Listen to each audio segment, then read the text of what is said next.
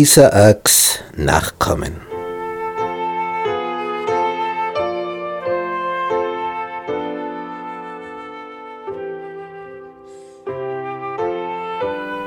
Als Rebekka mit Eliezer sich den Gefilden näherte, wo sich Isaak befand, da sah sie einen Mann kniend auf dem Felde und sie fragt Eliezer, wer ist das da vorne, der jetzt aufgestanden ist und auf uns zukommt? Das ist der Sohn meines Herrn. Und da heißt es in der Bibel, dann nahm sie den Schleier und verhüllte sich. Das ist nun ein sehr bemerkenswerter Text. Die erste Begegnung zwischen Isaak und Rebekka und sie verhüllt sich bei der ersten Begegnung. Wie weit sind wir heute von diesen Gepflogenheiten weggekommen? Heute geht es eher darum, sich zu enthüllen und nicht sich zu verhüllen. Als sie näher kommt, bedeckt sie sich mehr. Die Verse vorher finden wir, dass Isaak am Abend von den Zelten weggegangen war, hinaus aufs Feld, um zu beten nämlich für das Gelingen der Reise von Eliezer. Und Isaac hat keine Ahnung, kommt er mit einer Braut nach Hause oder ohne.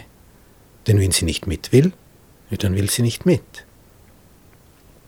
Und jetzt, wo die kommen, die Karawane, weiß Isaak auch noch nicht. Ist sie dabei, ist sie nicht dabei. Und als sie dabei ist, verhüllt sie sich.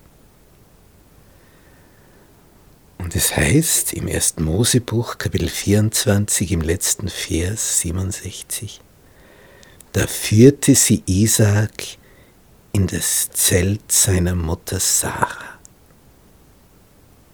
und nahm die Rebekka und sie wurde seine Frau. Das heißt, es wurde Hochzeit gefeiert.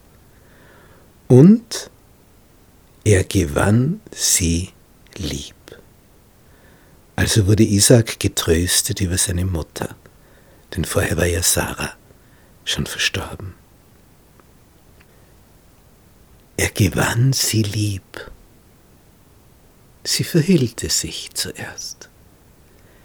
Er sollte zuerst ihr Wesen kennenlernen, ihre Stimme, ihre Art, ihren Charakter.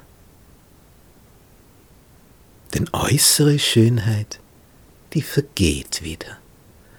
Aber innere Schönheit, die bleibt nicht nur, die steigert sich. Die inneren Werte sind unabhängig vom Alter. Und wenn äußerlich noch so viele Falten schon entstanden sind, die innere Schönheit kann immer mit jedem weiteren Jahr noch schöner werden. Mit 70 schöner als mit 60, mit 80 schöner als mit 70 und mit 90 schöner als mit 80.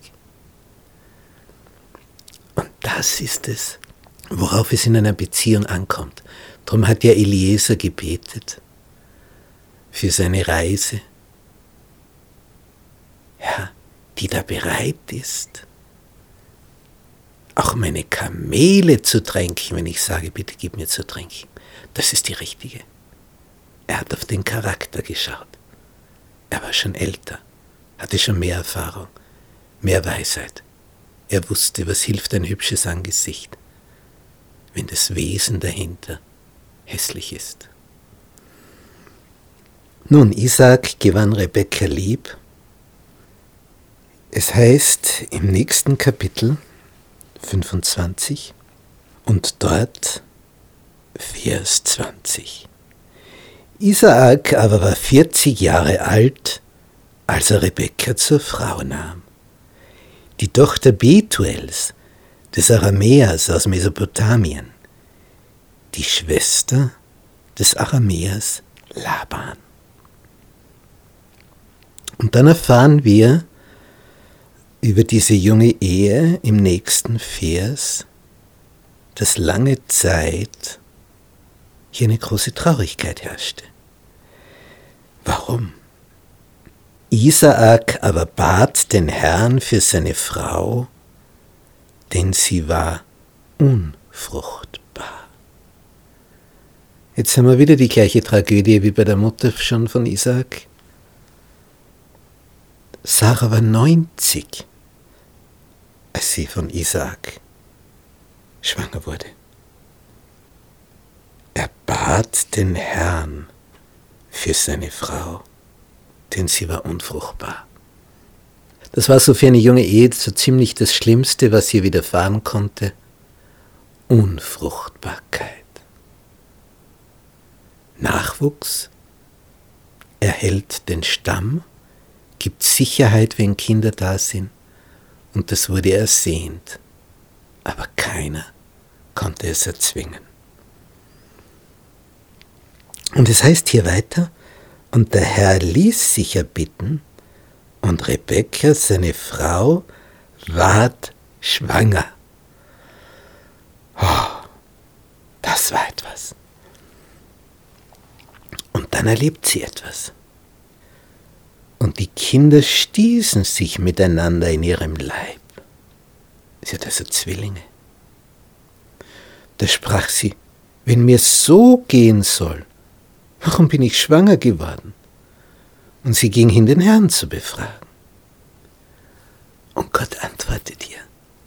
Er sagt ihr, zwei Völker sind in deinem Leibe und zweierlei Volk wird sich scheiden aus deinem Leibe. Und ein Volk wird dem anderen überlegen sein.